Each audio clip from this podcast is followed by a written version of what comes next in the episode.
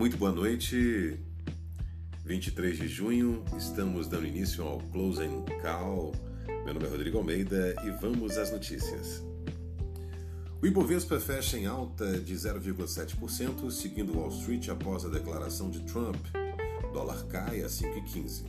Mercado termina a sessão com fortes ganhos diante da melhora no noticiário internacional. O Ibovespa fechou em alta nesta terça-feira, dia do alívio no mercado global, após o presidente americano Donald Trump afirmar que o acordo comercial com a China está totalmente intacto. Com isso, os índices americanos Dow Jones e SP 500 e Nasdaq subiram entre 0,43% e 0,74%. A declaração de Trump foi dada após os comentários de Peter Navarro, consultor comercial da Casa Branca, terem dado a entender o contrário, alimentando temores por parte dos investidores. Lá fora, o mercado também refletiu sinais de recuperação da economia global depois que as vendas de novas moradias nos Estados Unidos saltaram 16,6% em maio, atingindo 676 mil unidades. Hoje também foi divulgada a ata da última reunião do Comitê de Polícia Monetária, Copom.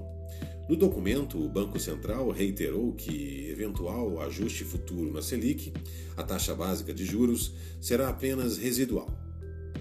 Nesse momento, o comitê considera que a magnitude do estímulo monetário já implementado parece compatível com os impactos econômicos da pandemia da Covid-19.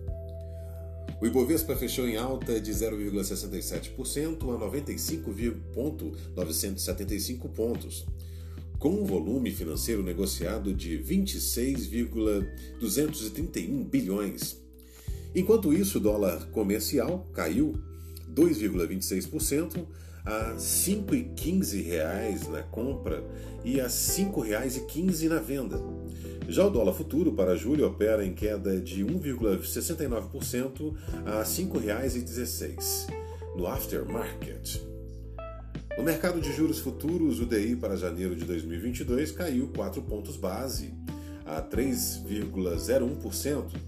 O DI para janeiro de 2023 teve queda de 5 pontos base a 4,12% e o DI de janeiro de 2025 recuou 8 pontos base a 5,82%.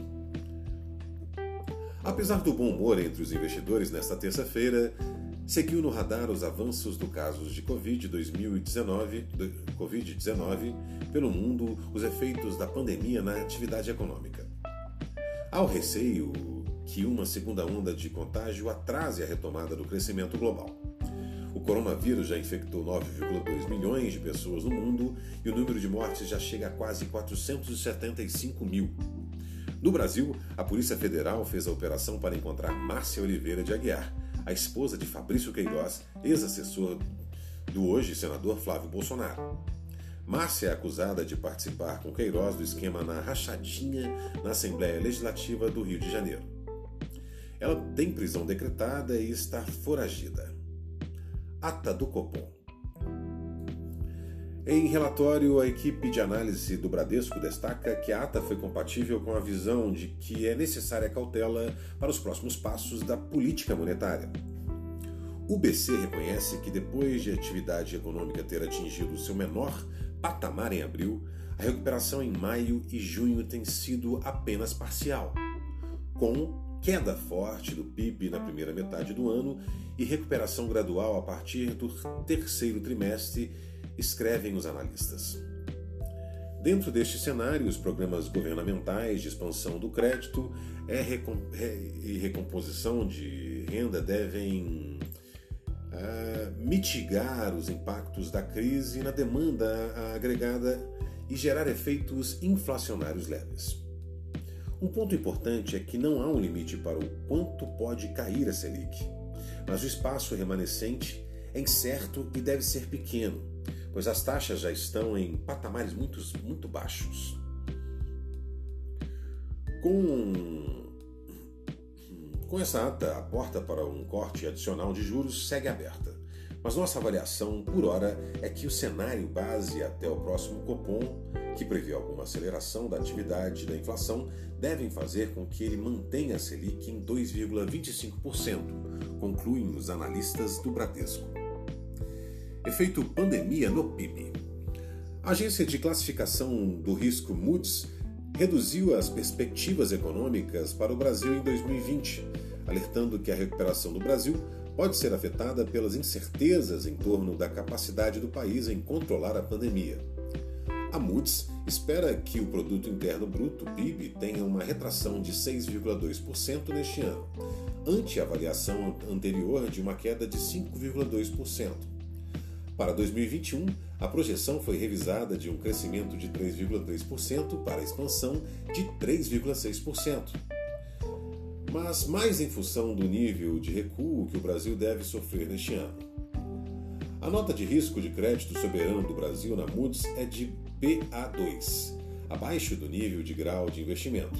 A perspectiva para a nota está estável o Brasil conta com 1,1 milhão de infectados por coronavírus e 51.271 mortes confirmadas pela doença, segundo dados do Ministério da Saúde. Eleições. Presidente do Tribunal Superior Eleitoral, TSE, ministro Luiz Roberto Barroso, propôs que a campanha para as eleições municipais deste ano seja mais longa, com o segundo turno realizado em dezembro. Nesta terça-feira, os senadores devem votar uma proposta de emenda à Constituição, PEC, que trata do, adia do adiamento das eleições municipais por causa da pandemia do novo coronavírus. O calendário oficial estabelece o primeiro e o segundo turnos, respectivamente, nos dias 4 e 25 de outubro. De outubro. Há um acordo para o primeiro turno ocorrer mais tarde, em 15 de novembro. A dúvida seria o segundo em 29 de novembro ou 6 de dezembro, segundo o jornal Folha de São Paulo. Panorama Corporativo Aproveitando o apetite de mercado, o Banco Nacional de Desenvolvimento Econômico e Social, BNDES, quer voltar a vender a fatia que possuem algumas empresas com Suzano, segundo a reportagem do jornal Estado de São Paulo.